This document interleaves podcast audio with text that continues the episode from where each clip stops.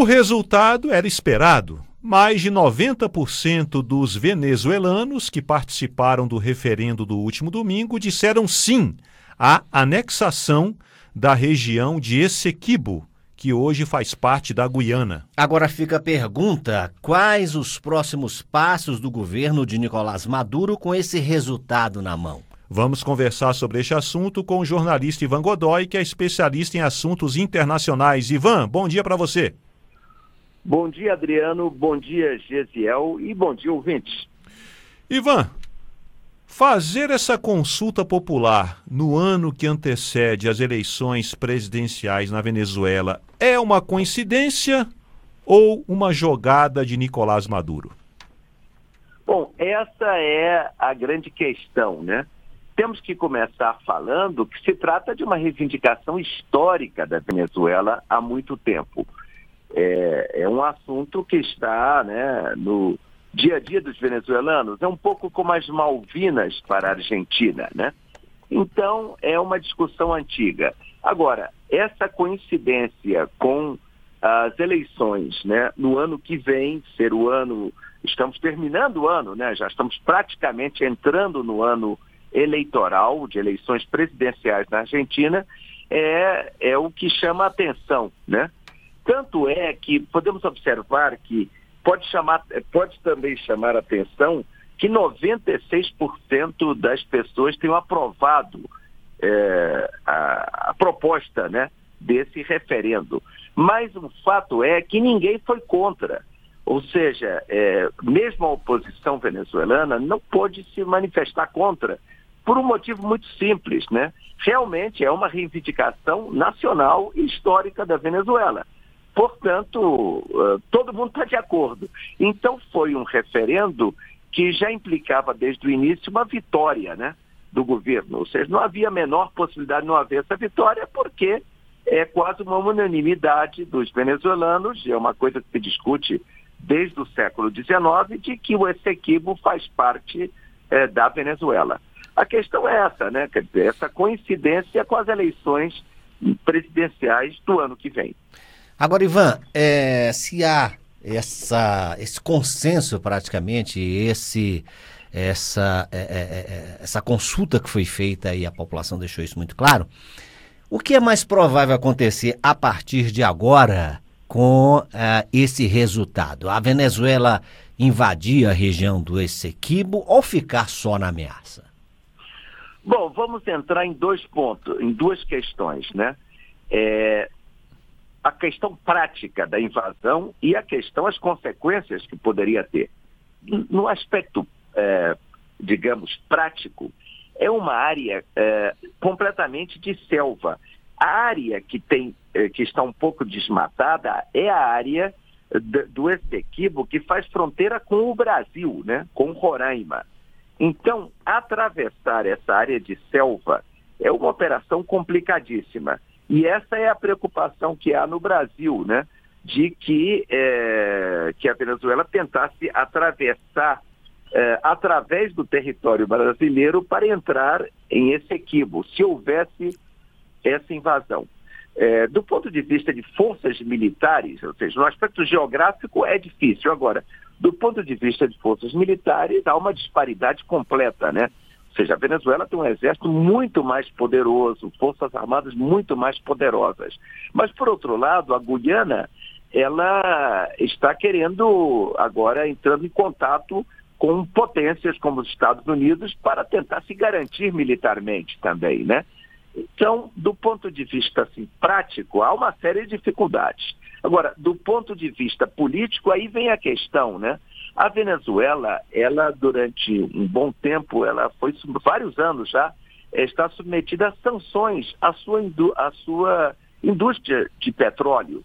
É, uma das razões, né, há razões internas também, evidentemente há erros, etc., do governo venezuelano é, na condução da política econômica, mas também há sanções internacionais que afetam uh, a situação da Venezuela, a economia e, em geral, a situação da Venezuela. Então, é, o Maduro, o presidente Nicolás Maduro, se ele invadisse a Guiana, ele ia pôr em risco o fato de que essas sanções foram levantadas recentemente. Ou seja, a Venezuela começou uma recuperação econômica porque os Estados Unidos, até devido ao conflito esse lá na Ucrânia, né, da Rússia, Ucrânia, eh, os Estados Unidos levantaram as sanções uh, contra o petróleo da Venezuela. Então a Venezuela está com a possibilidade de melhorar economicamente. Você sabe que essa crise da Venezuela já provocou a saída de uma grande quantidade de pessoas que se tornaram refugiados. Então, é,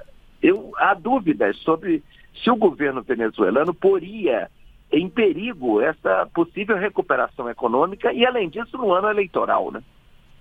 É, realmente é uma situação muito complicada. E a posição do Brasil, Ivan? Porque o Ministério da Defesa anunciou que está enviando lá para a fronteira, lá para Roraima, na fronteira da, com a Venezuela, com a Guiana, cerca aí de 20 blindados, se eu não me engano. Está reforçando o contingente lá na fronteira. Como é que fica o Brasil nessa história? Porque, como é um país que faz fronteira com a Venezuela e a Guiana, creio que o Brasil é um candidato natural para ser aí o mediador desse confronto ou desse conflito. É, sem dúvida, para o Brasil não interessa de forma alguma esse conflito.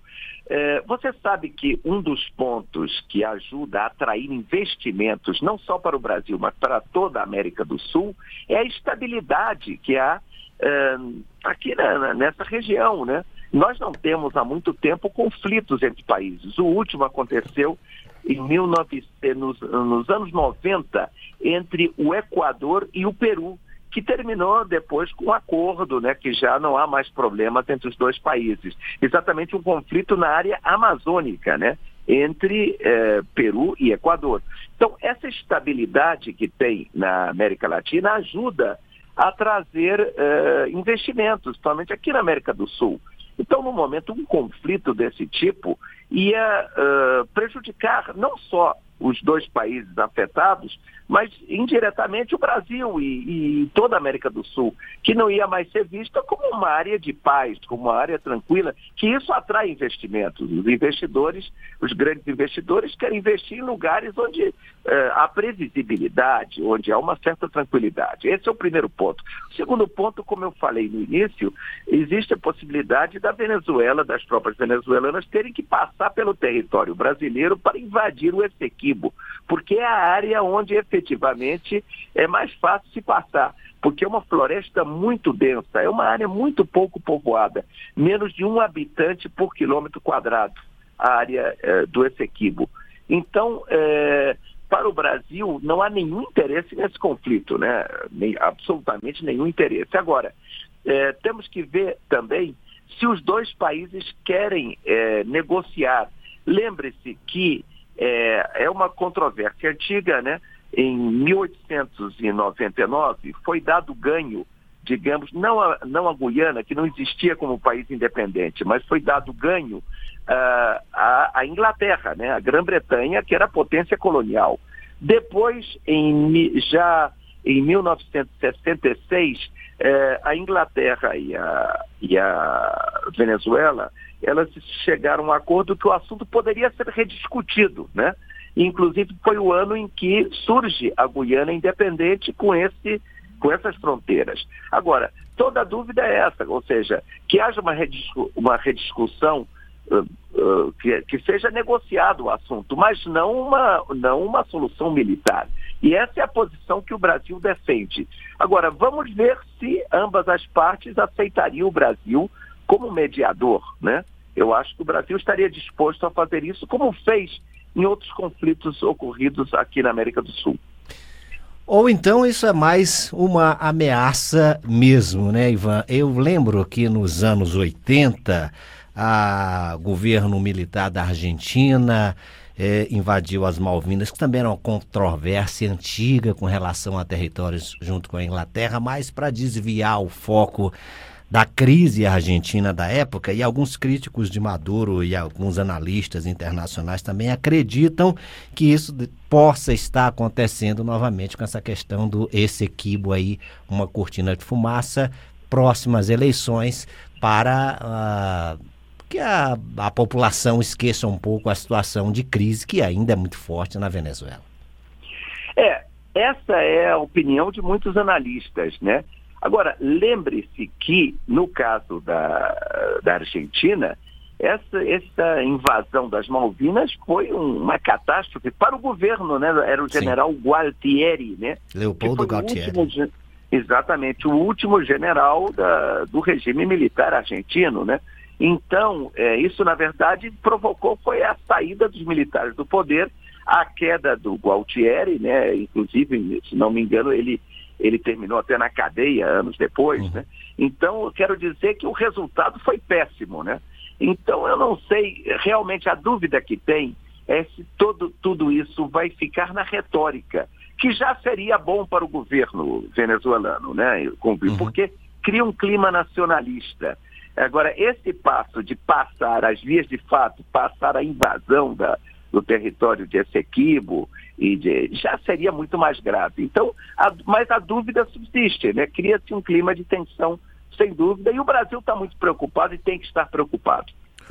Ivan Godoy, muito obrigado pela sua participação, por ter atendido ao nosso convite. Um abraço para você. Grande abraço.